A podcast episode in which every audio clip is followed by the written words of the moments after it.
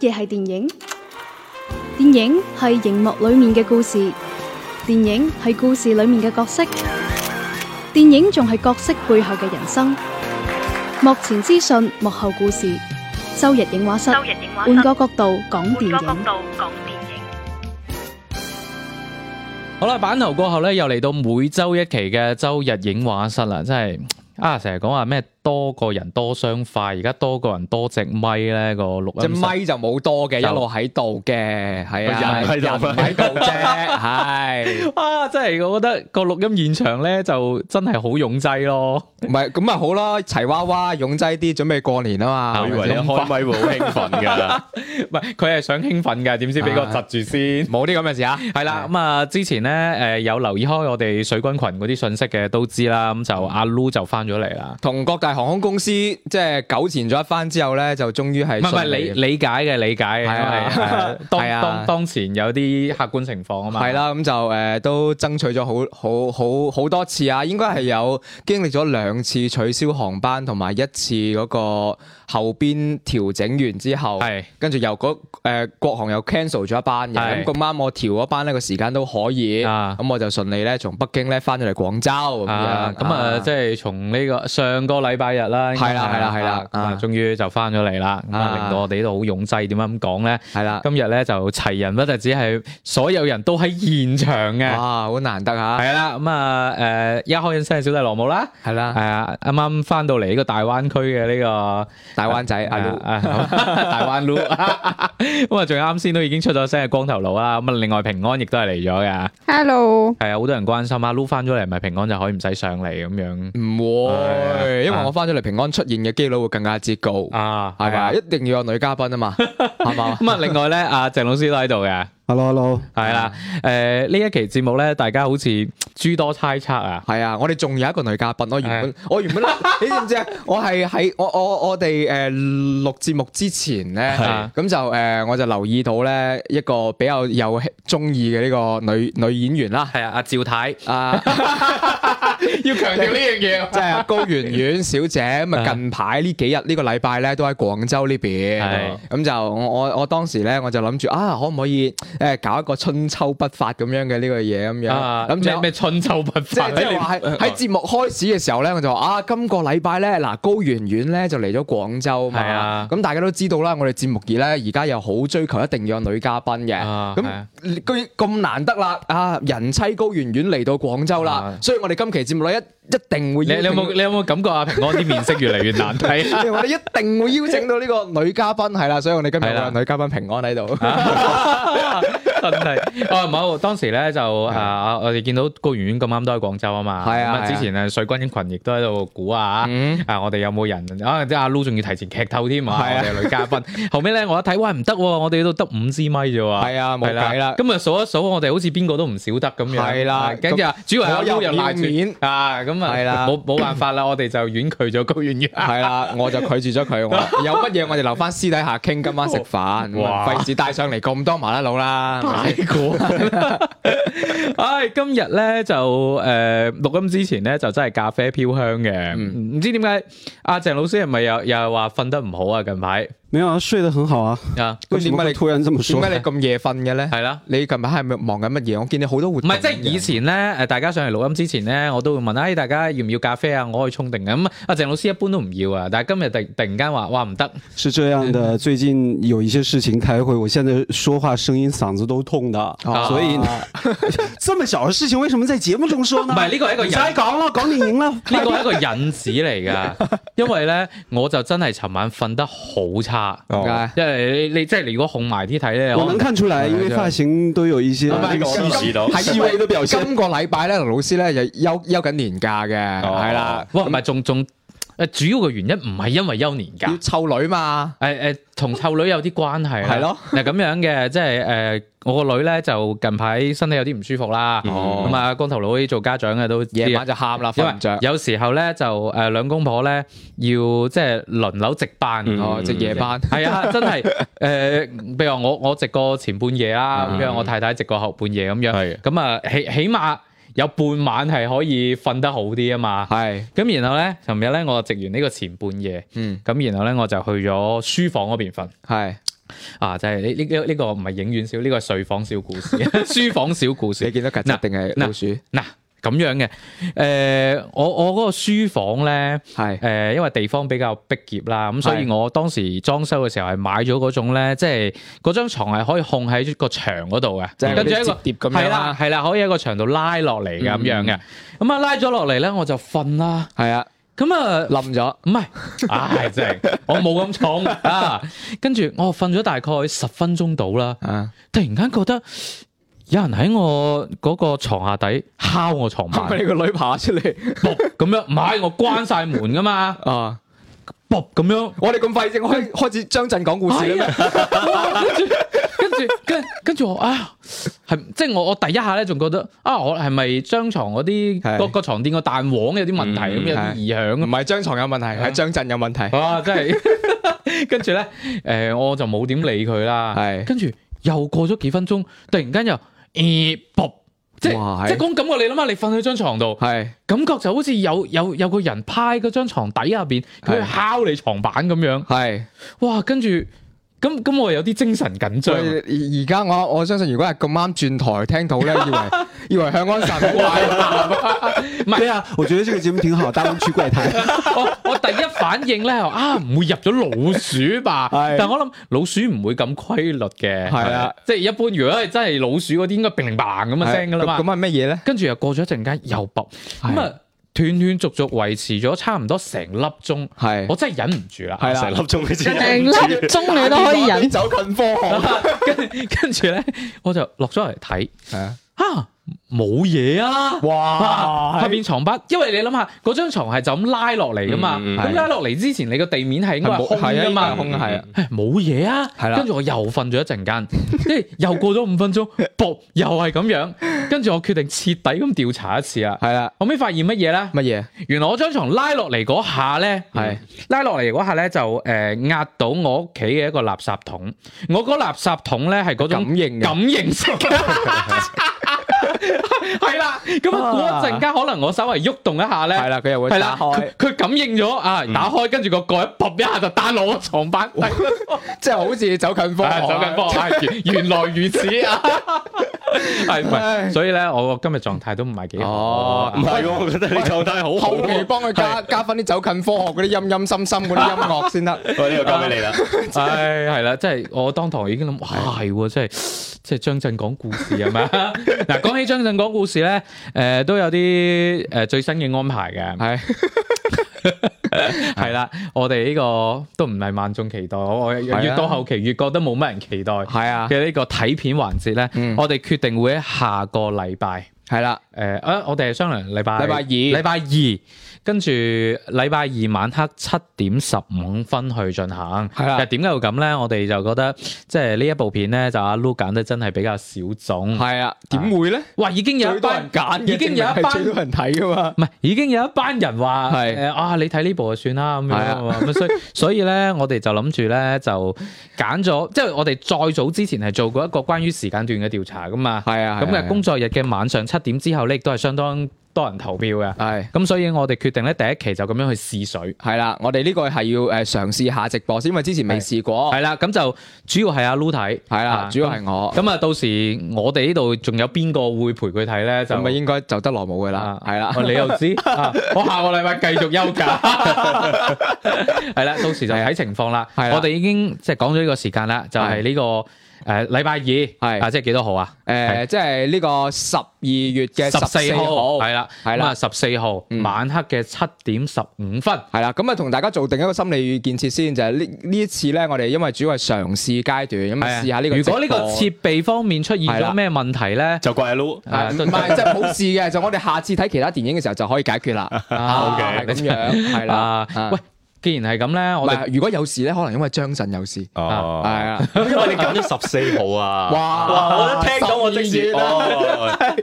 喂話時話咁樣，因為我哋係當時咧揀呢個片單俾大家投票嘅時候咧，係啊，就誒啱啱好啊，鄭老師就去咗遊浮。嗯嗯，咁啊，所以我我我我哋咧就幾個就先揀咗，即係各揀咗兩部片，係啦，係啦。咁啊，鄭老師留翻下一輪。誒、嗯，啊喂，不如咁啦，趁呢個機會，我哋都講下點解當初要揀你哋揀出嚟嗰兩部我片我講過啦，我上個我禮都拜很很感兴趣。啊， 这个这个神奇的片单和这个神奇的活动是怎么来的？咪先講下呢個片單先。 喂，我上個禮拜誒解釋過啦，係啊，係啊，阿我 Lu 就基本上解釋過啦，係啊係啊係啊啊就係有一部片就攞嚟搗亂嘅，結果咧就嗯就大家就係啊，好好，大家都好踴躍支持，係啊，啊咁就誒係啊。另外一部《龍蝦》就我覺得其實係好睇，即係正常去揀嘅咁樣。啊，咁係啊我我就揀我就揀 你咗看過兩啊我我未睇過，但係我之前有留意過《龍蝦》呢部電影嘅一啲物料，啊但係之前咧就冇睇，咁所以咧咁啱我見到 B 站係免費嘅，啊咁我就將佢納入咗我第二部嗰個片單當中，啊，係啦啊，你啲水準都好飄忽唔係唔係，即係我應該係照顧到唔同唔同水準嘅人。啊喎。哇！你 咁樣 講，哇， 阿卢阿卢境界，我係觀眾，我就要關機啦。啊我我咧就揀咗兩部，啊都係有一部咧我係感興趣嘅，即係佢未必好睇，但我係感興趣就變身超人，咁係啦，我都冇留意係咩啊嚟那㗎。个陈柏陈柏霖那部是吧？哎老中國台灣哦我嘅電还影我还蛮喜歡的。係嘛？哇！你我比較我比較唔中意個片方啊啊。話説咧，當年咧呢個片方咧就有牙齒印嘅過嚟上片啦，咁啊係偏發方行小故事請，請食飯喎啊，跟住食完飯之後咁啊，同佢行翻去我哋院線公司成台都菠啦。蘿俾你食咁係唔嘛係，即係食完飯㗎啦，係因為餐飯食乜我唔記得㗎啦，我就記得佢同我講一番話，就當時咧我就大啊出得概街㗎廿四五歲到啦，咁啊出得街嘅。即係廿年前 佢話：，誒阿阿阿阿嘟生，係啊睇你都好後生嘅係啫，啦都係四廿零歲。 我我即時哇！你條友我就唔記你一世。 是哪一個人？偏方不是導演，唔什係麼唔係唔係片商嚟嘅，應該哦係 OK，哦個都係個大灣區人嚟啊嘅。咁算唔啦。係你你唔係你年少唔係你要有諗下為，唔係唔係，主要係你諗下啊，好似阿林志穎咁啊，四廿零歲，都哇係幾後生，你諗下望落去係咪？咁啊，希望佢係咁諗啦，但係我都會記佢一世啦。係啦，咁啊我就揀咗一部咁嘅變身超人。係另外咧，我就係覺得，唉，其實大家都係想我哋吐槽爛片㗎。係啦。咁我又覺得咧，吐槽爛片呢個維度嚟講咧，係吐槽愛情片咧就比較有哦，共鳴係啦，係啦咁就所以就揀咗一部楊天寶嘅第一次，啊係因為當時第一次出嚟，好多部電影都叫呢個名噶嘛，係啊，我啊當時我係投票應該括好楊天寶版嗯 啊，咁啊呢呢兩部就我揀噶啦，啊， 诶、我係揀咗顧橙威嘅《立春》，係即係第一係因為春天要嚟啦，诶、哦咁、可以睇，同埋呢一部咧有一啲對人性同埋唔係對點解點解唔揀過春天？嗰度冇 咯，哦嗰度冇個春天 啊嘛，诶、同埋同埋佢有一啲诶、誒即係關於美醜嘅討討論，大家可以睇一睇，啊係哦有趣嘅，即係可以哦重新睇翻呢部片，係好得意嘅，係可以好多點嘅。係係啊，嗯哦咁跟住另一部呢另外一部係诶， 诶、係啦，另一部冇事係我乜兩嘢？部都唔記得。唔係嗰另外一部係愛情片嚟嘅，台灣嘅嗰部诶、呃海角七號》，哦係係因為真係好經典啊，係因為呢一部我自己係未睇過哦啊你未嘅，睇係我未睇過，同埋就誒覺得愛情片溫馨啲嘅，嗯誒跟住又勵志治癒啲嘅，咁大家一齊睇七，號咧，你又可以聽歌嘛？啲人唔想睇嘅時候都可以聽係啊歌。同埋嗯有一種誒去咗旅遊嘅感覺咯，覺得大家一齊睇應該會開心啲，同埋舒服啲咁樣。夠啦夠啦夠啦， 咁啊另外咧，其實阿光頭佬咧就有都有心嘅，係佢俾咗四部片我。係哇！佢話啊，但係呢你幾部我都有周邊咁樣。 唔係佢意思咧就係誒誒，我哋去睇咁樣，然後咧就誒、即係叫我嚟揀啊。哦根據大家嘅選擇，然後去揀。係咁我當時一睇，誒、我哋其實揀嘅都係偏華語片多。佢當時嗰有啲四西片嗰四部應該係有誒、兩部外語片，啊誒、兩呃部華語片嘅。係係咁係所以係咧，我就 cut 走咗嗰兩部華語片，嗯咁啊、剩低咗兩部呃誒外語片咯。嗯，啊咁就係你估唔到嘅起跑線啦，嗯同埋呢個嘅一次別離係啊我揀嘅。我記得當時水軍群都係係有朋小友仔語種啊，係一次別離喺 B 站上係免費播放㗎啦。吓，唔係係好多年前噶啦，攞攞獎嗰陣時，哦講緊十年八年前噶啦，起碼哦即係時間內就可以免費嘅，係知唔知啊啊就冇冇人揀讓子彈飛喎？呢個 B 站免費電影入邊排第一㗎，呢個好難解讀嘅，啊你睇嘅時候。即係留翻去身啊位呢個要我聽了你們的片單，我點啊？有冇啲意外啊？呃非常彈性空間太大哎係了。啊里面只有兩部我沒看過，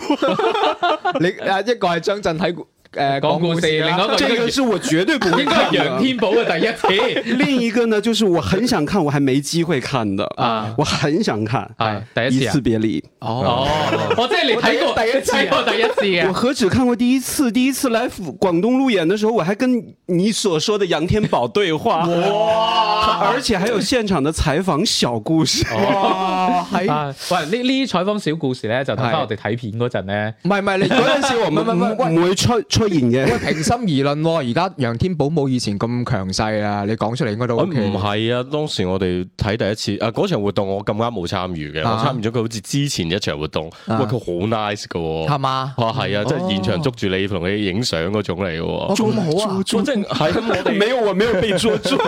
即係可能我頭夠靚啦，係嘛？係啦，應該係你個人魅唔力係我仲大叫咗佢當時幫手啊你又生得幾似黃曉明 I D，唔係，唉冇亂講 嘢啊！幫手錄段 I D，因為當時咧我朋友結婚嘛，係咁我就叫佢幫咗手錄段 I D。我可以咁啊噶，係啊這都可以。哇，係啊，都話佢好 nice 喎。咁係，即哦係佢係係我咁樣哋樣好似嘅我哋以前咧大學廣播台都有好多明星錄嘅 ID 嘅。不啊，大学广播台和婚礼唔是係啊，两即係回事。你幫個三唔識七嘅人去係啊錄一段咁嘅嘢就哦 一般誒明星这些都要收錢的呀。我唔 至於，唔至啊於，即係我唔帶佢路演噶 嘛。咁樣好啦，咁啊呢個咧就係我哋當時揀呢個片單嘅初衷啦。係啦咁所以咧，除咗呢個張震講故事之外咧，係啦我覺得遲啲咧，我哋可以再將呢個投票再拎翻出 嚟，大家去投中，重新揀一次，大家去揀第二部我哋要睇嘅，啊跟住然後再問阿鄭老師再加多兩部啊入去。我我要加進去，全都是最好是容易睡覺的那種，我覺得才好啊玩。冇問題，啊冇問題冇問題冇問題嚇。容易瞓覺嗰啲就容易傾偈。係啊，唔係係啊唔係因為咧，好多水軍都同我哋講話，你呢個投票可唔可以重新再嚟一次？啊係咪因為有因為有啲人冇投到張震嗰啲，想重新投張震噶嘛。好似我咁咯， 下一掣啦。我以為淨係可以投一步嘅咋，跟住我哋撳可完以之後投就兩部？原來啊翻轉頭先知，原來可以投兩步嘅。係咁然後咧就誒都有，亦都有啲人啦話咩？唉，我我我以為係真係投一部我我想睇嘅電影，結果你哋都係諗住即係投埋啲爛片一齊吐槽咁樣，即係大家諗法唔一樣。所以遲啲咧，我哋等第一次嘅呢個唔係唔係唔係第一次，一講第一次我諗起部電影。當我哋呢個張震講故事嘅呢個睇片啊成功落實之後咧，我哋就馬上會籌辦呢個第二第二次嘅呢個投票啦。活動啦，啊系啦，而且誒、呃我哋都知道咧，嗰日咧可能冇乜人嚟陪我哋，嗯，所以咧我哋準備咗豐厚嘅禮品。 我觉得你应该選一個幸運的水軍來陪阿路一起看，啊，冇噶，即係大家即係有手機都可 以，這樣沉浸式更强。我哋覺得幸運啫，可能人或者哋覺是這得冇樣咗。 把把阿路安排在哪個咖啡廳？喂唔係講笑，真係準備咗豐富嘅禮品。嗯，咁啊有乜嘢咧？誒唔講住啦，即係遲啲喺水軍群嗰度彈出嚟啦，嗯係咪先？咁當然，如果大家想聽到啦，有興趣想加入水軍群咧，亦都可以了解一下我哋嘅聯繫方式啊。係啦，咁啊，首先咧就要加加我哋呢個影畫室檢票員啦，吓係我哋節目嘅呢個官方嘅小助理咁嘅角色啦，吓首先咧喺微信嘅添加好入邊啦，搜索我哋周日影畫室嘅英文名 Sunday Films 啊，咁啊可以加到佢啦，咁啊通過佢咧亦都可以即時咁參與我哋嘅所有嘅活動啦，係咪可以入我哋嘅水軍群當中啦，一齊傾下偈嘅。咁啊，除此之外咧，喺我哋嘅各大新媒體平台啦，都會見到我哋嘅一啲最新嘅活動嘅資訊啦係嚇。咁啊，包括呢個 B 站上面搜索即係影畫室啦嗯嚇，咁又係其他音頻平台，包括誒呢個雲聽啦哇，。果然咧啊離開喜馬咗拉雅啦離開咗比較耐，真係啊，網易雲音樂啦，同埋懶人唱聽上面啦，搜索周日影畫室都可以揾到我哋嘅欄目板塊嘅。係咁啊！另外咧都要誒半官宣一個消息啦。我嗯誒我哋周日影畫室嘅第一款嘅官方周邊，係啦，已經落咗單啦。 我我哋嘅檢票員已經喺度製作緊啦。係係啦，冇咁錯啊。預計應該會喺下一期嘅節目之前就可以出到嚟啦。係啦，咁啊，即係我哋下期節目嘅時候咧，可以諗諗諗辦法點係點樣送，又或者我哋喺睇片嘅環節嗰陣咧，可以留幾個名額出嚟，就送我哋呢個第一款嘅官方周邊冇錯啦。啊，非常具有社交屬性嘅一而且款呢個邊周邊都好有用 嘅。又實用又係啦有社交屬性，係咪啊？嗯冇錯啦啊尤其啱阿 Lu，希望可以見到女仔戴住呢個嘢，啊係嘛啊幾正嘅啫。好啦，咁啊，大家可以敬請期待啦。啦好少可咧，我哋哋節目咧就開波，即係差唔多廿分鐘咧。唉咁啊真係一部幾好電影都冇講過，因為之前咧係我哋嘅群中大佬係阿賴慕已經話：哇，真係好難估佢哋呢個禮拜可會以講講乜咩嘢咧電？影？估唔到就係講翻我哋片單入邊嗰啲電影。紅絲少年就大概率會講噶啦，係同、你講，我哋陣間會講嘅，係啦啊，跟住我真係諗唔到有另外仲有咩電影要講。係咁誒、呃老實講啦，誒、你你估唔到啊，因為其他電影我哋唔打算講， 因為正如佢佢所講啦，係誒、近排咧就多咗幾部咧引進片，而且通常都係臨埋牙之前咧先至官宣嗯定檔嘅，咁係啊啦排片方面咧亦都唔係話特別友好。係咁所以咧，誒、呢、個禮拜暫時唔講，而且我覺得誒、呃紅絲少年》應該係值得我哋展開去講一講嘅。嗯啊，咁啊，另外咧，大家都估下，即係曾經都估過，除咗《紅絲少年》之外，我哋仲會講誒睇咩電影，嗯，就冇人估到嗰一部我哋其實原本真係諗住去睇嘅嗰一部邊部啊？ 《第四面牆》。哦，時間唔撞唔上係啦。啊，主要係時間誒唔係好夾咯。係啦係啊，咁啊，主要係因為誒入邊都有我哋好朋友啊，啊我哋嘅好好係朋 友，啦，上過嚟採訪就係好 朋友好朋友好，阿劉六咧，係係啦啊，即係呢部主演嘅最新嘅電影《第四面牆》係啦，啊咁啊，咁都歡迎大家哎我倒關注很下 想啦。看看你们到时候怎么来评价。我希望你大家你多啲睇咗啊？我没有，你會唔會睇啊？会啊，哦，都咁得啦，都都系好朋友。咁就下個禮拜啦。關注？係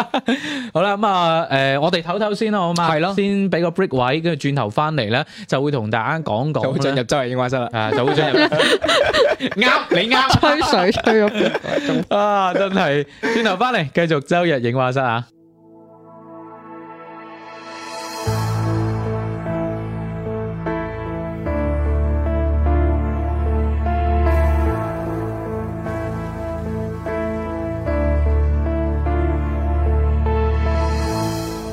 人抱着一張被，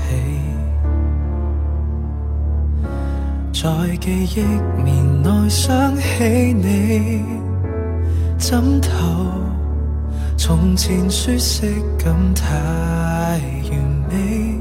躺了大半天，差點記不起。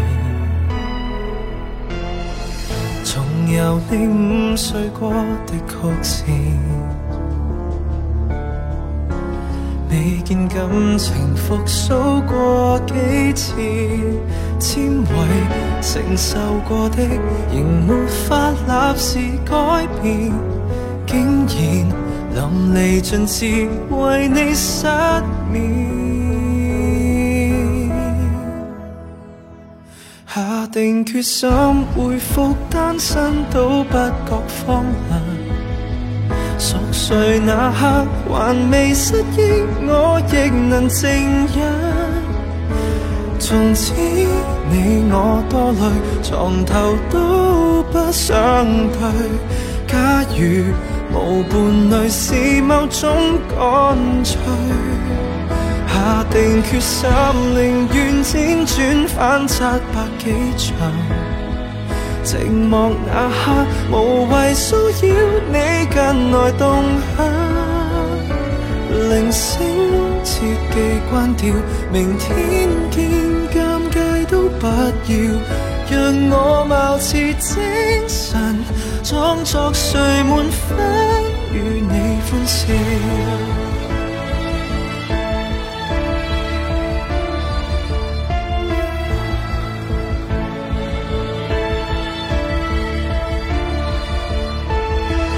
誰人已替代我都不介意，自我催眠大方都可以。交還全屬你的房間闊落半邊是空置和凌亂髮絲，入眠幾次。下定決心回復單身都不覺荒涼。熟睡那刻還未失憶，我亦能靜養。從此你我多累，床頭都不想退。狀態就算極空虛，至少仍得了道具。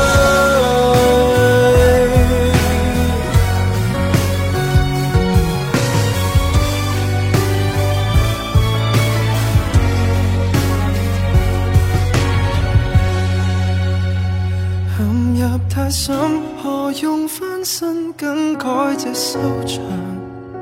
尚未夠狠，門外喜帖你共誰遞上？如果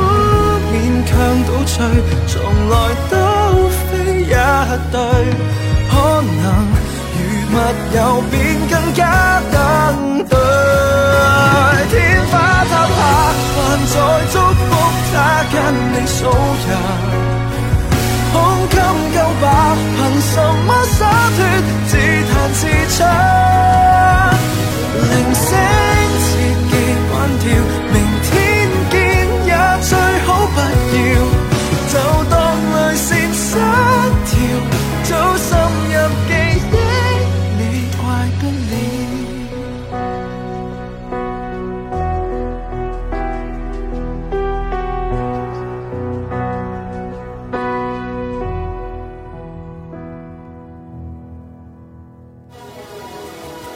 周日影画室，換個角度講電影。好啦，翻翻嚟繼續係每周一期嘅周日影畫室，今日錄音現場咧，真係近兩個月嚟第一次係人齊人才仔仔啊，啊啊係啊，啊！係啊，冇啊係啊，就即係係呢呢啲説話從你口中講出 嚟咧，就真係好冇說服力。嗱，今日錄音現場咧，小弟羅姆啦、阿 Lu 啦、平安啦、光頭佬啦，同埋鄭老師都喺度嘅。基本上呢個人數已經去到一個職場 show 嘅級別啦。係啦，啊有咁五個人喺度啊係，啦，咁啊，下邊嘅時間咧，我哋要講講咧近期誒、呃都比較得意嘅，就係、因為喺朋友圈入邊咧就口碑爆爆地嘅，係嗯但係咧實際上上映嘅即係嗰、賣票嘅情個況係啊，似乎又唔係特別好。上座率真係唔高嘅。嗯，冇錯，誒、呃就係呢部《紅絲少年》啦。係啦，誒、佢有個英文名叫 I am what I am。係啊，係啊，我我睇完之後，我出翻嚟，我知你係邊個啊？I 嗯 am Stephen Joe。周星 馳喂，呢部片誒、呃唔真係唔使懷疑，就係一部周星馳電影啦。係啊入邊好多嘅嗰啲節奏分鏡，嗯同埋人物嘅設置啊、嗯人設啊，嗯，喂，真係基本上係少林足球嘅翻版咯，我覺得。嗯有好包似醬爆入片， 包包括佢組隊嘅嗰個過程啊，都非常之似咯。嗯咁啊，當然亦都有好多人咧就誒糾結於話誒呢部片入邊嗰幾個主人公嗯個建模啊，因為係動畫片嚟啊嘛，係個建模唔係話誒靚仔靚女，係啊特別醜，就直哇你咁醜啦，哇你咁樣唔係啊，即係而家啲誒，大家都係話嗰即係唔係好符合大家主流審審美。美係啦，咁但係要提醒大家一句咧，上一部大爆嘅呢個動畫片咧，蛇啊嘛，唔係魔童啊，醜哪吒係啊，我當時出嚟大家都話哇咁嘅樣嘅係。我以為索尼克 添，啊，嗰唔係國漫啊嘛， 係啦。咁但係咧，始終係證明咧就誒、呃好嘅故事咧更加重要。哦其實雖雖然畫面好重要啊，嗯但係好嘅故事更加重要。嗯係啦，我唔喺度話追光啊。 誒呢一部片咧就誒成個故事，我覺得係雖然話話佢似周星馳啦，嗯啊都唔我唔應該似就係周星馳。係係啦，咁咁但係咧又唔係話誒批評，係又唔係批評，我覺得誒、呃你喺過去嘅從功夫啦，係從功夫我唔講長江七號，從功夫到而家咁多年啦，連周星馳自己都變得唔似以前嗰周星馳啦。咁誒、呃同時你亦都見到市面上誒、呃，無論係真人電影又好，包括某一啲動畫電影嘅某一啲片段都好，似乎大家都想去做到嗰個搞笑嘅效果。嗯但係誒、呃你會發現其實好多都係即係譬如話好似絕世高手啦，即係係擺明我我要模仿周星馳咁樣，包括誒、呃、萬合天宜嘅之前嗰啲作品，其實都係想學周星馳。但係你真係睇翻係得呢一部個神髓，我係覺得學得似嘅咯。嗯咁誒、呃而且佢入邊嘅嗰個主人公啊，係叫阿娟係啊，都幾得意啊！係啊，我我我一我一開始以為係叫錯名，我以為係嗰個女仔叫阿娟，你知啊唔唔知係？個女仔都係叫阿娟 啊。啊哦， 佢哋兩個係同名，啊所以先啊你有會没有用心看 电影？你係咪諗咗去第二個啊我阿同女娟朋友一齊啊？睇嘛，我同女朋友一齊睇嘛。啊 OK 这是什么理由？嗯 你女朋友又叫阿娟 啊？係啦，咁啊呢個阿娟咧，佢同上個禮拜嘅诶阿 Lu 一樣咧啊，有共同嘅願望就係嚟廣 州。尤其是荔枝灣 啊，我屋企啊，咁啊诶後尾咧就诶覺得應該要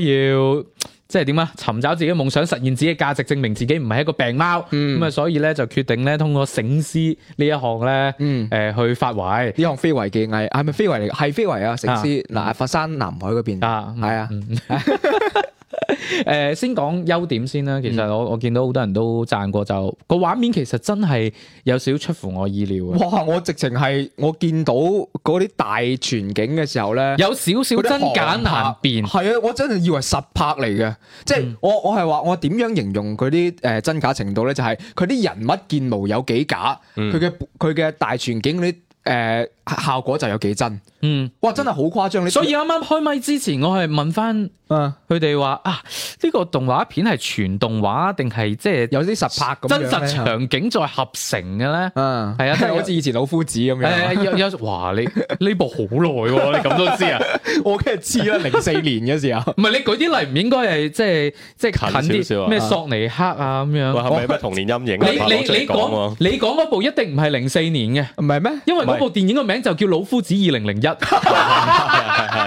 冇錯冇錯， 數字啫，太多年前。啊！真係誒、呃所以所以我我嗰個畫面係令到我有啲錯愕啊，同埋誒有有好多驚喜。佢一開頭係用嗰種、呃、水墨畫係嗰種方式去即係展開呢個故事去講嘅。 嗯，經驗，但係唔驚奇，因為之前可能都其他有啦其他都有咁，但係嗰個畫面一收，即係話哦，我哋今日嘅故事從佢講起咁係樣，啦，係先出咗只貓嘅。係啦。哇！你你就見到佢今次係誒、呃、對於嗰啲毛髮啊、嗯一啲細節嘅位啊，係修飾得好，尤其是嗰個獅頭，獅頭上面好多嘅細節，嗯，哇！真係做得好好，從個建模嘅角度嚟講。係咁當然有好有唔好啦。誒、你你嗰啲細節就做得真係過分真實嘅情況下咧，嗯你去睇翻誒其他嘅一啲細節，誒、無法算係其中一個喺動畫入邊比較難做嘅嘢嚟嘅。誒、呃你睇翻入邊女主角，即係嗰個女阿娟，嗯佢嘅頭髮都仲係有啲膠感嘅。唉，嗰個阿阿貓都係啦。係啊，即係有有啲膠感。咩叫膠感咧？就係、我哋去玩手辦嘅時候咧，啊即係除咗你一係嚿嚿嗰啲。係啊，即係除非你係即係好高級嗰種誒手辦，嗯可能真係會一條條頭髮咁幫你做出嚟。如果唔係，可能就係一塊膠。硬硬地嘅。係啊，硬硬地跟住去勾勾勒出嗰種頭髮個樣咁樣，其實誒、嗯其實從個髮型嚟講咧，就仲係有啲位做得誒、可以更加好嘅。有啲硬膠係咪？ 啊，你真係 係一塊咁。誒，但係你你中間你會睇到太多致敬，我我講致敬啦嚇係致敬周星馳嘅地方啦，處處都係佢影子，包括佢喺少林足球入邊着嘅嗰個紅色嘅嗰件衫嗰個啦，啊背心背心啦啦，，係啦。係啦，包括啊點解佢師傅係賣鹹魚嘅啦。仲有佢對鞋都係啦，嗰對綠色嘅鞋都係。係。啊，咁啊，同埋中間都都都用咗一啲好港式音樂嘅一啲配樂啦，咁所以誒、呃整體嘅感覺包括佢嘅分鏡啊、節奏啊，誒、基本上就係、呃你你會喺過往周星馳電影入邊好常見嘅主人公好正義凛然、好正能量，跟住下一秒突然間就做個反轉嘅嗰種嘅，你可以諗到好多周星馳電影入邊嘅片段嘅。誒、呃但係整體個節奏係 O K 嘅，同埋個故事亦都係成立嘅，可以話係應該係今年國漫入邊的確係故事啊各方面講得最好噶啦。誒、當然如果真係要挑刺嘅話，亦都會明顯發現佢最後三分一嘅劇情係趕嘅。嗯。你會發現啊，點解突然間推進得咁快，同埋入邊嘅誒人物嘅動機咧？嗯。我見到我哋水軍入邊阿畫人啊，亦係啊都係提出咗佢嘅質疑。我我自己亦都有少少，即係睇完之後，誒、過咗嗰股興奮之後，嗯再去諗翻啊，都都會覺得嗯，好似入邊，譬如話誒阿貓阿狗啊同阿娟啊，佢哋三個去去舞獅。去去學醒獅嘅嗰個目的有少少奇怪，即係你想出人頭地有好多種方法噶嘛，嗯點解、會揀呢一種方式咧？嗯。咁同埋呃誒一開頭嗰個女版亞娟點解要嚟踩場咧？係啦。點解踩完場又要送個獅頭咧？跟住佢點解會又會喺廣州嗰度揸部咁靚嘅車嘅咧？啊，嚇、諗唔明啊啊，係 嘛？即係誒包括嗰、個誒、呃、師傅啦，係賣鹹魚鹹魚強係一咪啊？睇就應該係袁華嚟做噶啦，係 嘛？呢個。誒、即係你你如果套翻少林足球嘅話，佢應該係阿阿大叔嗰個角色，吳孟達嗰個角色啊嘛。係啦。咁但係誒、呃你你你諗翻少林足球，吳孟達嗰個角色當時點解會退隱江湖？嗯即係佢原本係咩黃金右腳嚟嘛？大家諗翻少林足球嘅劇情，咁、係後尾因為打假波，然後啊俾人拗跛咗只腳，係。跟跟住咁樣去退出噶嘛。嗯。喂，咁但係你呢個故事入邊冇交代嘅，係呢個唔好交代，只係話佢師傅以前係一個好犀利嘅。整屍高手。係咁但係因為後尾為咗揾揾食，咁啊只能夠去賣鹹魚啦。咁但係你睇翻嗰個電影本身，似乎醒獅仲係好，即係喺電影入邊個世界觀嚇，醒獅仲係非常之有群眾基礎，亦都有非常之多人去做呢件事，證明係揾到食㗎。如果你又咁勁嘅話，唔係咁佢都有一幕佢去打工收好少錢嗰啲細節噶食飯嘛。盒嗰啲啦，嗯，喺出邊佢只係話可能大家好玩、中意玩嘅人多，嗯但係至於佢賺唔賺錢，應該係另外一個但維係但度。但係你睇翻佢嗰個誒醒獅比賽嗰嗰種形式咧，嗯你會感覺嗰啲好似係職業隊嚟㗎嘛？哦，唔係你再睇翻，因因為佢誒佢呈現嘅係喺荔灣湖入邊搞嘅個比賽。嗯你你試下抽離翻一個誒、呃我哋真實視角，你話哦喺荔灣湖有個搞醒獅嘅比賽，仲有電視台全程直播有現場可以調高嘅設備，係啊，都幾犀利啊！啊，所以所以嗯，即係有會有少少抽離。咁另嗯外就係、呃我自己覺得有啲可惜嘅就係呢部電影冇一個粵語配音版，我都覺得係，係因為其實會顯得奇怪嘅。唔係呢個除咗係冇粵語配音之外，我亦都覺得佢嘅普通話配音係做得唔好嘅。因為入邊有大量嘅廣普配音，嗯，喂，我覺得廣播配音冇問題，嗯有問題嘅係喺佢嘅正腔配音嗰度。嗯，我係非常之唔中意，尤其是阿娟呢個角色，佢、嗯其實係表現緊一個農村嘅小伙子，一嗯個農村嘅小伙子或者係應該係廣東誒、呃可能粵東西北嗰啲位置應該嗯係嚇，咁啊、一個咁樣嘅留守兒童嘅角色，佢講住一口咁靚嘅普通話嘅時候，你同呢個人物嘅表現出嚟嘅嗰種。距離係好遠嘅，即係起嗯碼俾我嘅感覺，我覺得佢唔應該開口講緊啲咁嘅嘢。嗯即係佢嗰個音色俾到我，即係就好似而家嗰啲好正統嘅國漫嗰啲配音咁樣，好靚，嗯好圓潤，跟住誒非常之準。但係佢係一個農村小伙子。誒嗯阿貓俾我個感覺其實更加好嘅，包括入邊有啲細節我好中意係佢哋配音係跟口型嘅，嗯即係佢哋做動畫佢哋畫嘅時候嗰個口型已經係設計咗台詞俾佢講㗎啦。嗯所以你見到每一個都好揷揷後，真係好似睇緊迪士尼嗰啲，嗯佢會講嘢同佢個誒台詞嘅口型係一樣嘅，呢、嗯一種嘅真實感會有。咁就但其嗯係但係咧，佢佢從個語言氛圍上嚟講咧，佢又會係周圍嗰啲人咧，就時不時都會飆粵語，係啦甚至乎阿貓有時候都會講兩句粵係語啦，就好奇怪咯。我諗翻起誒、呃即係真係好早之前有一款遊戲叫《Sleeping Dog》。嗯咁佢就係一個誒誒、呃呃、開開放式嘅沙盤遊戲嚟，嗯咁佢佢就將個場景咧就定咗喺誒香港嘅，係咁然後因為呢款遊戲咧係誒歐美嗰邊做啊嘛，嗯咁、你就會發現好得意嘅個場景入邊所有嘅 NPC 都係講粵語嘅，哦咁、但係只係有主角同埋入邊嘅主要角色對話嘅時候咧係用英文嘅啫，嗯即係呢樣嘢咧誒。呃咁多年，即係你玩嘅時候，你本身已經有一種好奇怪嘅錯愕感。嗯當然你會發現，誒、咁多年嚟好似都冇變過啦。你前嗰排嗰部即係不接下氣嗰部，都、嗯都係啊，好似啊周圍都係講 得佢講哋喺度講英文咁係啊，樣講講普通話啊，或者講粵語啊，得佢哋講英文。咁但係你你套落翻呢度咧，既然你係真係想做到咁廣東特色咧，至少應該要有一版粵語配音咯。嗯。我會覺得會好啲啦。應該係有啲粵西普嘅配音會更加似，我真係覺得誒，呃唔係粵西嗰邊可能係同呢個醒獅係咪又冇咁我夾唔咧？知啊，咁我即係即係我可能有啲粵西粵東西北嘅口音，我意思係有啲口音，即係可能你揾阿李彩嬌嚟配啊咁啊樣，又真係 OK 嘅。 其實我自己對呢個語言呢方面我接受度係比較高嘅，嗯我就可能我係冇睇得我哋明嘅， 我哋明嘅。你哋唔好咁衰 啦，冇你哋嘅專業度更咁高，嗯咁、但係因為我覺得佢要行去全國嘅市場係明白嘅，所以我會覺得呢一個版本已經係最好啊 O K 嘅，即係未未夠最好。我確實覺得佢都係需要一個粵語版嘅配音嘅，但係佢冇我咯。會諗翻，即係當時大護法都專登配咗個粵語版，尤其嗯佢咁多廣東嘅元素啊，嗯跟住周圍又講嘢，確實都已經係粵語啦，所以我會覺得佢會有啲遺憾，就係冇粵語版咯。或者佢覺得呢個市場就係咁咧。嗯，唔係，其實嗯你就算係用普通話配音，我都係強調翻嗰件事，刺客五六七啊，嗯或者而家叫五六七啦，呀，佢都係用普通話配音，但係佢係嗯導演自己配音，佢就係一口廣普去配落去嗰個角色嗰度嗯，其實會俾你嗰個市井嘅感覺會更加，嗯，我貼咁合嗰陣呢個角時，色大嘅護法如果冇記錯都係製片自己配咪音嘅，咪就係咯，即係佢會更加貼合呢個角色，而唔似而家一個你講緊一個誒可能偏遠地區嘅十八歲嘅後生仔，嗯你要講緊一個咁俾即係一甲嘅普通話，嗯，係完全抽離出嚟啦。我自己覺得，嗯嗯，从我的角度来看的话，因为那个呃，本身这个阿娟是全片的主角，嗯她如果主角用方言的话，可能。在于这个我，这是从我的角度来想嗯啊，可能会对于这个电影的这个整体的那种可能又不一样，嗯，这个可能会有这样的一个一个分别。不过我这个问题呢，我可以去问一下配音导演，嗯啊，呃，傅博博文，对我跟他很很熟。我在看完这部电影的时候，其实第一时间有跟他一起来聊过，因为他也负责里面那个主持人的那个配音嘛，所以我是觉得这个有一些细节的东西，倒是还挺值得跟这个配音导演来聊一下的。係嗯，好咁啊，下期嘉賓就安排咗啦。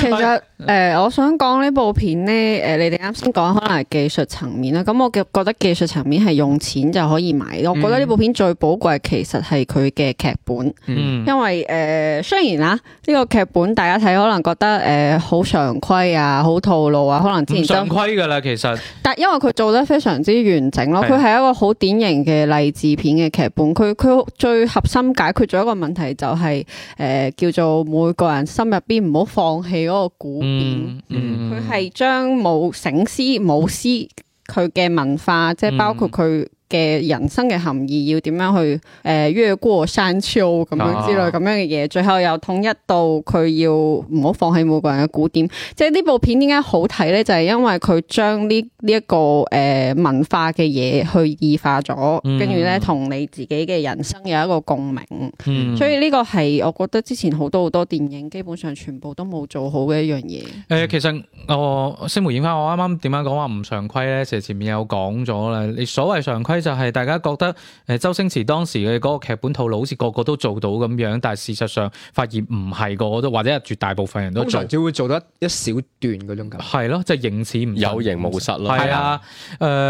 咁另外我自己去整體評價，首先我係中意啦。雖然前面誒講咗好似好似喺度挑事咁，其實誒更加多係希望可以更好咯。嗯我自己嘅整體評價呢部電影咧，就係、我唔認為佢係一部有野心嘅作品，但係佢係一部有誠意嘅作品。嗯我點解咁講咧？你你去睇翻之前誒、無論係彩條屋又好啊，誒、追光又好啊，你去睇翻佢哋嗰啲作品咧，係將真係將個野心兩個字係作喺自己額頭。喂，我就係代表誒中國動畫最高水平，嗯我就係一個呢個咁嘅水準，我出到嚟我就要有幾個畫面，但係水準基本都唔得咯，嗯係咯、尤唔其係追會有幾個畫面會令你覺得啊，好似有啲嘢喎咁。哇！就係好你似你就如果咁咯成部電影你淨係俾一記得兩個佢嘅畫畫面，面咁、我直接睇短視頻都得咪啦，就係嗯我睇海報都得啦。咁咁、你做咩仲要講話啊？我要代表國家，嗯跟住又點點點？所以我會認為行業誒、標準咁樣呃《紅絲少年》係有誠意咯，嗯即係中間有好多位佢佢展現出嚟，唔唔係為咗展現技術，而係真係可以將嗰個技術同個故事係融入得好啊。都係你嘅創作者本身係要了解你自己做緊嘅呢樣嘢咯，嗯即係可以睇到佢主創肯定係有廣東人嘅，嗯同埋會對呢個情城市係有情懷嘅，即係你嗯真係有好具體一個了解之後，你再去創作先得咯。你就唔係嗯話我要將一個元素點樣放到銀幕度，跟住話又嗯飛飛虎龍鳳咁嘅樣。係、唔係要咁咯，即係你係要真係理解嗰樣嘢，嗯可能就先可以有好睇嘅作品出而嚟。且我又諗起之前即係盛傳一句説話啦，逢係廣東出嚟嘅導演拍喜劇嘅話，基本上都係中意周星 馳。因為睇住佢你大㗎嘛太多呢啲誒嗰啲影子啦，呢個係座大山嚟嘅，就喺你前邊，你係啦冇可能避唔到，唔係冇可能完其實全避就好開似佢嘅。入邊講嘅嗰個有支裝咁樣，嗯佢哋講話誒醒獅最後會有一支特別高嘅裝，啊嗯佢唔係俾你跳嘅，嗯佢話俾你聽一山還有一山。嗯係係啊啦，其實你呢喂，個所以我我會誒中意佢最後結尾嗰個處理，即嗯係最後誒、呃主角咪想跳上去嘅，嗯咁啊、最最後冇成功，我唔劇透住啦，但係我係中意佢最後嗰個處理，我覺得恰到好處咯，嗯佢既唔乜乜又唔乜乜咯，係啦，佢好得意，佢要露出嗰個主角塊面，即係要有一半係獅子，一半係佢自己塊面啊嘛。其實呢啲全部都係創作手法嚟。 係誒、嗯嗯，就我真係嗰下真係。係係幾有有意感思。動咯，我覺係得啊係誒現場我聽到有人係喊咗誒，嘅。同埋真係去到嗰個位，電影就可以結束㗎啦。嗯嗯，啊所以我我好中意佢嗰個真係乾淨利落嘅收尾咯。冇太多其他啊係啊額外嘅煽情。雖然係話啊，你信唔信奇蹟咧？咁你你信唔信奇蹟咁樣？嗯但係最後奇蹟有冇發生？好似就一半一半咯，嗯嗰種感覺咯。啊奇蹟啊，講起奇蹟啊，明年大年初一四字弟 弟，啊，係啦。咁啊，呢部電影啊，鄭老師仲有冇補充？呃，你们喜欢的我也觉得挺喜欢。这个里面有几个点，我可以，我是我比较这个关注一点的。首先，我特别特别喜欢它开头那幕水墨风的动画，嗯那个我是觉得这才是中国的动画电影要有的一种艺术的呈现啊手嗯法。呃，即便之前可能提到这种风格，大家不会想到之前上呃上美厂所出的那些了，但是像这个高田勋导演的那个《辉夜姬物语》这些都会有。但是我在看这部电影开头的那一幕水墨风的动画，给我的感觉是非常之震撼嗯的，甚至它后面开始出现那种三 D 的那种场景的时候，我觉得没看过瘾。嗯我觉得之前的那种水墨风，无论是从笔法设置的这种桥段细节，我觉得都做得特别的好。尤其你看那个水墨风画出来的那个狮子头，一样是我觉得不比后面的差。嗯，特别是最后这个群狮，这个这个开始抢绣球的那一段，当一群狮子回头的时候，那个那个做出来那种萌和那种细节上面所出现的那那种感觉，是真的让人觉得哇，棒极了那种感觉。但是在我来看，也会有一些瑕疵的一些位。当然，我觉得这些是属于吹毛求疵，但是也可以拿出来说，就是整体它前面的这个呃三个少年开始和师傅一起来学习舞狮的这个前面的这个桥段，它铺陈的那个城市的感觉是非常之佛山化的。嗯，呃，里面有很多的一些细节，就是一看到就是佛山市。廠啊，对，呃，包磚括瓦那房個神樓神台 那個佢黃取色取的景就喺廣佛取景嘅啊对，而且它整个里面的那种味道，我明显的感觉就是九十年呃八十年代末九十年代初的那个时期的感觉，是有一些陈旧的，是有一些比较落伍的，包括什么城。鄉結合部，但是城乡结合部也不至于那么的旧，你看，包括咸鱼强用的那个杯子，它都会给一个特写以前那种唐意瓷思啊係啦係啦係啦嗯嗯它这个背景是八十年代末到九十年代初，但是后面呃跳到阿娟去到广州的时候，嗯，就已经开始变成九十年代中后期了。嗯我觉得这个时间上面是有一种错位感的。嗯，当然这个我觉得都是属于吹毛求疵的那种感觉，但是我觉得这个在我来看还是有一些小小的一种不不爽的感觉佢其在實里佢面。其實係將一啲城市化嘅特徵，佢需要攞出嚟提示大家話我呢度係廣州係啦，對我都係 咁樣。对，这个我也是能够理解这个创作者的用心，只是这一块它前面的那么陈唔旧，係主要係嗰陣時又未有廣州塔嘅，冇可能篤係個啦廣州塔出嚟。还有一个问题就是它里面出现了芳村地铁站嘛，哦我上网去查了一下，芳村地铁站一号线那个时候开通是一九九七年，啊，係啊，嗯其实这个这个我这仲係我仲係第一批嘅乘客 添。就呢個唔係講笑啊！我真係真正意義上嘅第一嗱批呢乘客嚟个唔㗎。重要，好嘢！ 今日節目到呢度結束， 多謝多謝。就是里面这个我觉得这个背景的这个偏差感可能给我。就有一点小小印象深刻，嗯呃，我觉得其他都是做得非常之好，但是就是因为我这个人对于周星驰电影，虽然我也很喜欢，但是我就不太喜欢那么夸张的那种桥段的那种呈现，嗯，呃，虽然前面这个味道很浓，但是后面那种激烈场景的这些设置，我觉得是真的是很打动人。我看的那场起码上座了有三分之二的这个座哇，位，咁都算多咯。很多小朋友你。係喺佛山睇啊对，没错。嘛？啊，竟然在结尾的时候，我听到有人鼓掌。嗯誒嗱，我嗰場咧就講真上座率唔算特別高嘅，咁嗯誒個場就應該係五十人到嘅場啦。嗯，五五六十人到嘅場，咁、就坐咗差唔多十個人到，咁但係現場大家嗰個反應係 O K 嘅，啊嗯即係喺喺一啲嘅笑位咁樣，即係大家都都會笑到碌地咯，啊係，啊，除咗個我大意了沒有散，呢呢個咧係。真係更加早之前 B 站嘅一個一一個個梗梗嚟嘅，咯係啊咁你睇翻佢最早諗住暑假上噶嘛，可係啊能嗰陣時 上大家仲對有熱度。係啊，咁但係而家你去睇翻，你就會覺得好似有啲炒冷過時咁樣啊係咧呢個呢個位就差啲咯。但係講講翻而家嗰個誒宣發方面啦，你你好明顯會覺得佢就係諗住我我唔會話抌特別多嘅錢，就等緊一啲自來水去去幫我點樣去倒但灌啊，或係我我見到而家喺啲社交平台上面啦，都幾個大嘅號會係誒做一啲嘅推廣咁樣。係咁但係你會見到個上座率，現實嚟睇咧，係都係就低嘅。至少喺誒、呃、點影場，點影場佢已經係將個票價壓到好低，低到連阿 Lu 都覺得哇，我去買冇問我題。三兩張，我三十一個幾唔夠三十二蚊，嗯即係所有誒優惠加埋晒一齊啦，買咗兩張飛。啊係係咩情況咧？即係我喺北京一張飛都都賣未係啊未我都啊唔，OK 而知且呢個都價係錢廣州市中心嘅電影院，好係嘛啦，因为阿路好不容易从北京回来， 北京票价确实是贵，好不容易回来广东了，真系好平噶啊喎。因為我買嗰張都係廿蚊出頭，即係各種優惠加埋落嚟啦，誒、都係啲主流嘅購票平台嗯咁樣，咁、所以覺得你你前期真係咁樣去鋪個點影去口碑，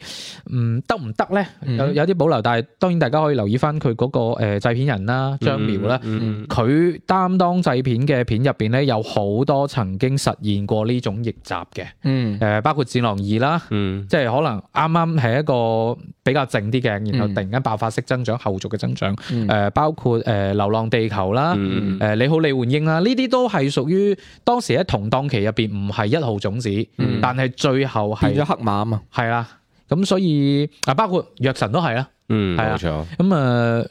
可能佢會有經驗啦，喺喺呢方嗯人面哋做蜘蛛俠都係人哋做嘅，啊，哦咁啊，蜘蛛俠呢啲嘢就啊唔知唔係幾即係時咁，即係唔係頭嗰兩版啊，講緊即係哦誒九十年代到到零零時代嘅嗰即係啲八啊，面玲瓏，係啦，咁啊，拭目以待咯。即係首先，誒，企喺我哋嘅立場，會覺得呢一部片係絕對值得買飛入去支持嘅。嗯咁誒、呃但係真正有幾多人聽得到、了解得到，又或者唔會話睇完嗰個海報嘅造型就勸退嘅話咧，誒、嗯真係我覺得好海報好靚喎，啊哦即係佢所有嘅平面素材都好問靚題個嘅。海報有少少靚過頭，我自己嗱你自己睇翻，譬如話而家佢誒好刻意咁用嗰個獅頭嗰個感覺出嚟啊嘛。嗯其實你齋睇個海報，你唔知係咩嚟，係你唔知係乜嘢嚟㗎。我我我我搣走咗紅絲少年，我我直咁嗯即係接話呢個係誒近排咩非遺乜乜 乜乜文化節唔係唔係咁唔係樣，唔係你都會覺得係咯。即係所以點解荷里活就永遠覺得漫威嘅電影佢嘅海報就係塞人頭，嗯，即係呢個先係最可怕嘅。即係如果我哋永遠都淨係睇到啲塞人頭嘅電嗯影，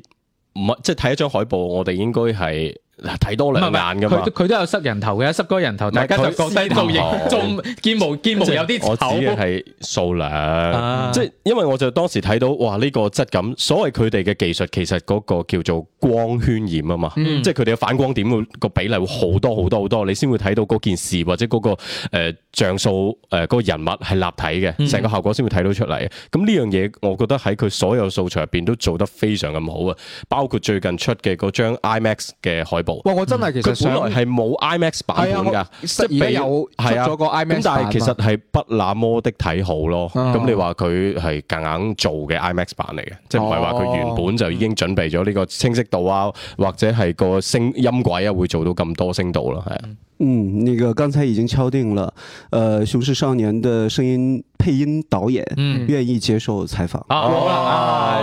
啊，可以可以可以係，啊，即咁佢願唔願意睇張震講故事？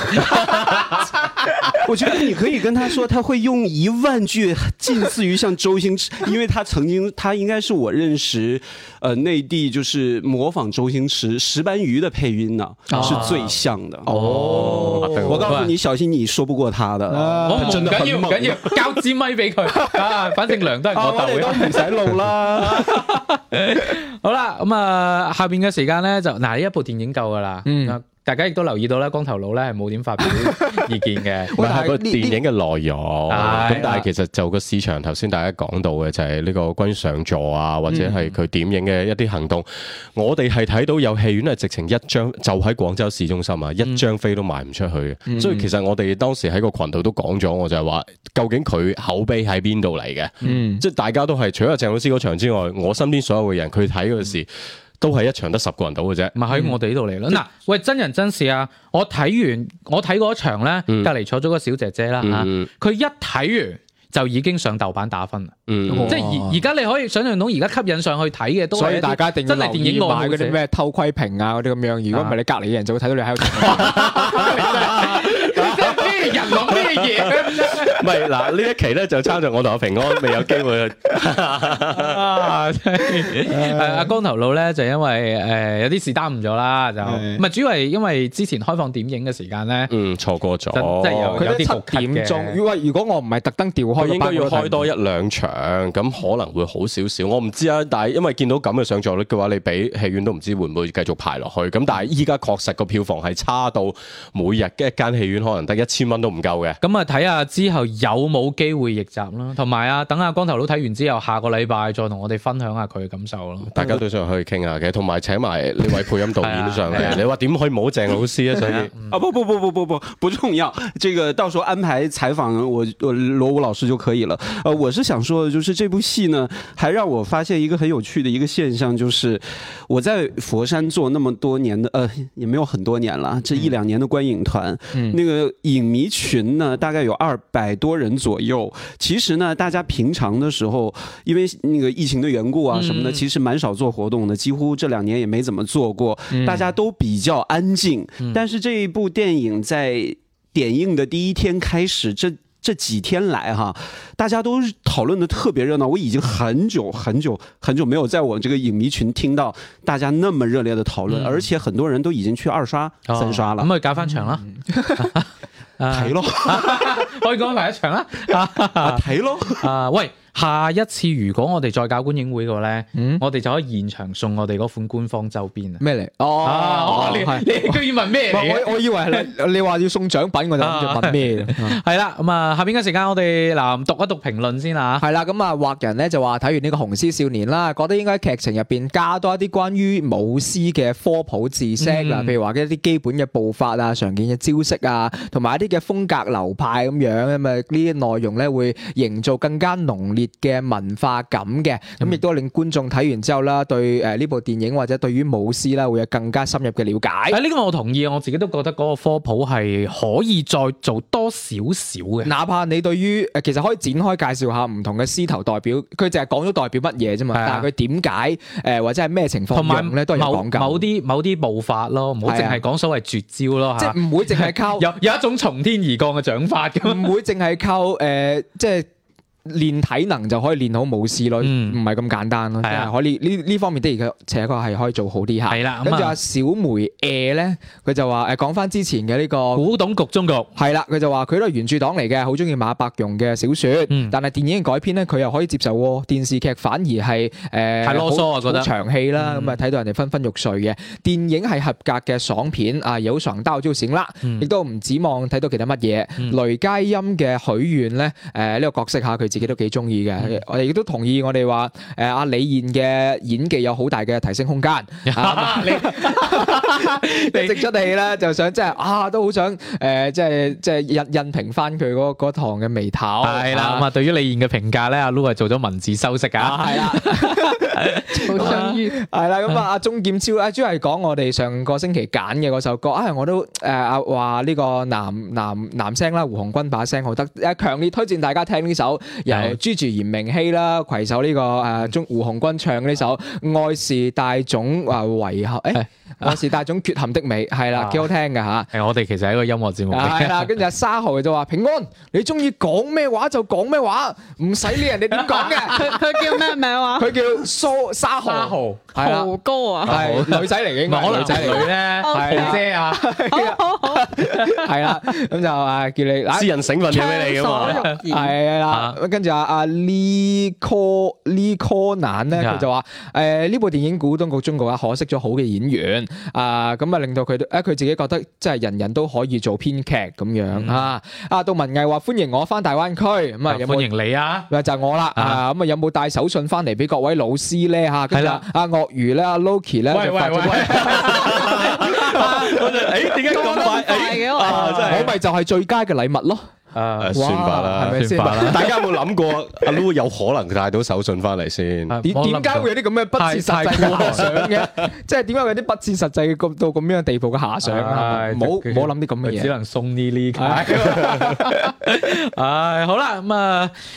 今日節目時間差唔多啦，留翻下個禮拜 à? 啦。嗯誒，唔知有冇機會睇到誤殺嘢？應該會有啊。誒，唔係，但係睇只要係啊，大佬可以安排到我哋啊，主睇，要係咁樣，係啦，誒呃有機會嘅話再講啦嚇。嗯，冇同埋錯，嗯咧有一啲片咧，我哋呢個禮拜嚟唔切睇嘅咁樣，排片方面唔係太友好嘅話咧，可能都會留翻下個禮拜同大家傾下。嗯好，啦，咁啊，大家一定要留意星期二，係下啦個星期張震講鬼誒講故事，二係啦， 係啦，唔係一定要加我哋嘅檢票員。 係啦，咁喺微星期信。二睇咩？係啊係啊係啊！嗯我我我哋啱先開始嘅時候定咗，唔緊唔係佢要，只係阿 Loo 我我睇啫阿 Loo 我睇啫啊哦係啦唔使咁大壓力嘅嚇啊。咁啊，加檢票員嘅方法就喺微信添加好友嗰度搜索我哋嘅英文名 Sunday Films 啊，咁係就可以加到佢嘅啦。係啦，加咗佢就可以同我哋一齊睇電影啦。係啊，啦我哋睇嘅唔止係張正講故事啊。OK，下 個禮拜再傾過，拜拜。拜。拜拜。周日影畫室，換個角度講電影。